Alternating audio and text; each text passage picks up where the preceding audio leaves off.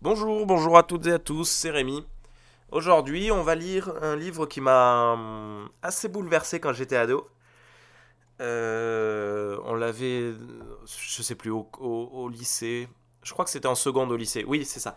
En seconde au lycée, on nous avait demandé de lire le livre de Thierry Jonquet, La Bête et la Belle. Pas La Belle et la Bête, La Bête et la Belle. Donc une reprise de, hum, bah, du roman, hein. Euh, du conte, pardon par, euh, par Thierry Jonquet. C'est hum, c'est vraiment très sympa. En fait, on change les personnages. Il nous raconte euh, l'histoire de deux clochards qui vivent ensemble, en fait.